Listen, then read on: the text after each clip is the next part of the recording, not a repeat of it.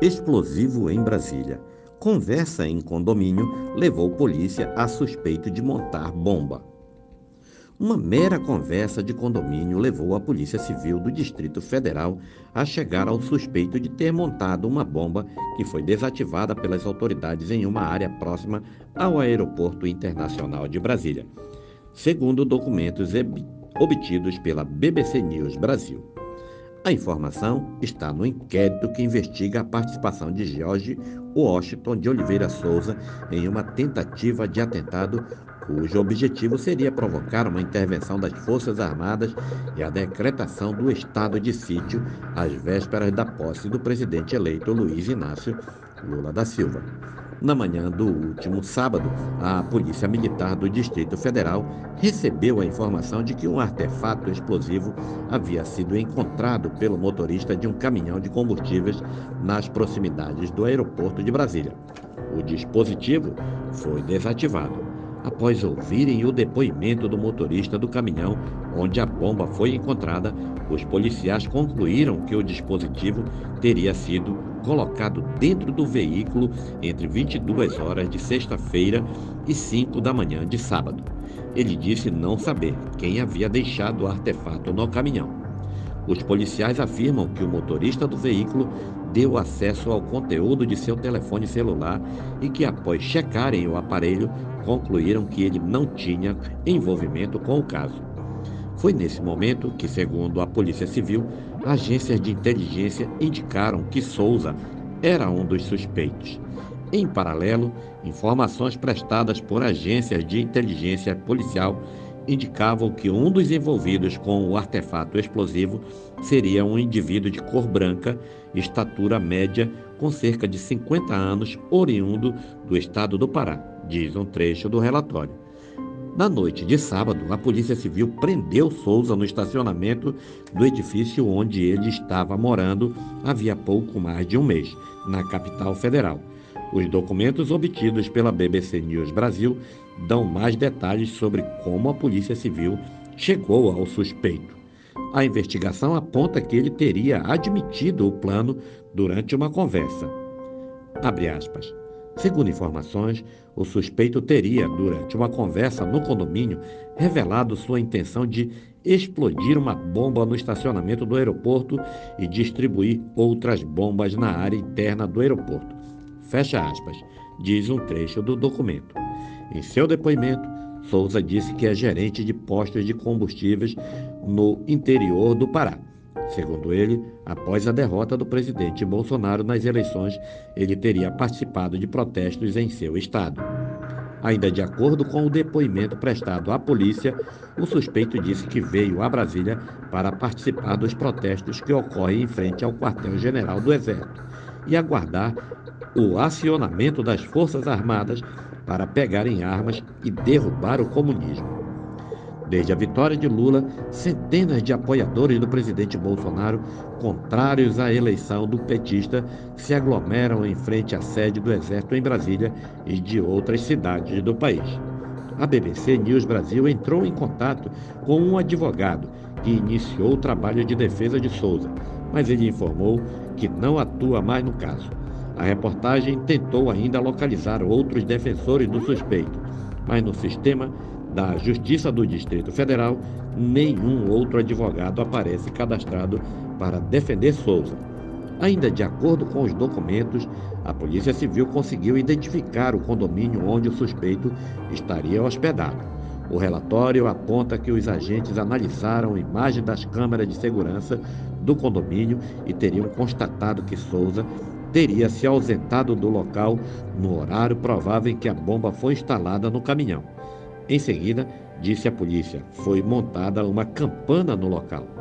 Diante disso, deram início a uma campana visando aguardar o momento em que Jorge seria sairia de sua residência, o que ocorreu por volta das 20 horas e 30 minutos. Ao deixar sua residência, Jorge foi abordado e de pronto informou ter armas, munição e explosivos tanto no seu carro como no interior de seu apartamento, diz o documento. Em seu depoimento, Souza diz que notou a presença de pessoas estranhas perto do edifício onde estava hospedado no sábado e que, por isso, planejou para deixar o local no dia seguinte. O plano, porém, foi interrompido ao ser abordado pelos policiais. Ontem, eu observei durante a tarde uma movimentação de pessoas estranhas nas redondezas do prédio onde eu estava hospedado e desconfiei que fossem policiais. Então, eu arrumei as malas e coloquei as, as armas na caminhonete para ir embora na manhã do dia 25. No dia 24, por volta das 19 horas, policiais civis me abordaram embaixo do prédio e confessei a posse das armas e dos explosivos, disse um trecho do depoimento prestado por Souza à Polícia Civil. Nele, Souza admite ter participado da montagem da bomba. Segundo o documento, após quase um mês de protestos em favor de Bolsonaro não terem tido resultado, ele decidiu montar o artefato. Porém, ultrapassado quase um mês, nada aconteceu. Então, eu resolvi elaborar um plano com os manifestantes do QG do Exército para provocar a intervenção das Forças Armadas e a decretação de estado de sítio para impedir é, instauração do comunismo no Brasil. Disse um trecho do de depoimento prestado à Polícia Civil do Distrito Federal. E ele disse ainda: Eu disse aos manifestantes que tinha a dinamite, mas que precisava da espoleta e do detonador para fabricar a bomba dia 23, por volta das 11h30, um manifestante desconhecido que estava acampado no QG me entregou um controle remoto e quatro acionadores, disse outro trecho do depoimento de Souza.